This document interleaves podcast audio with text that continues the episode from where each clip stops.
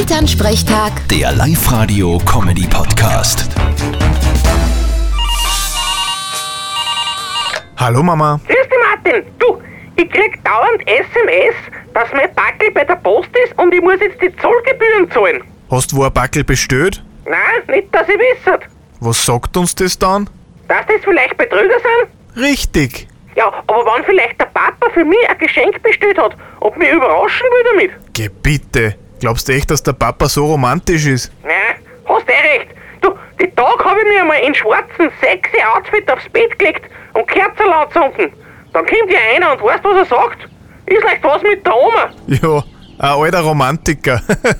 Vierte Mama. Bitte, Martin. Elternsprechtag. Der Live-Radio-Comedy-Podcast.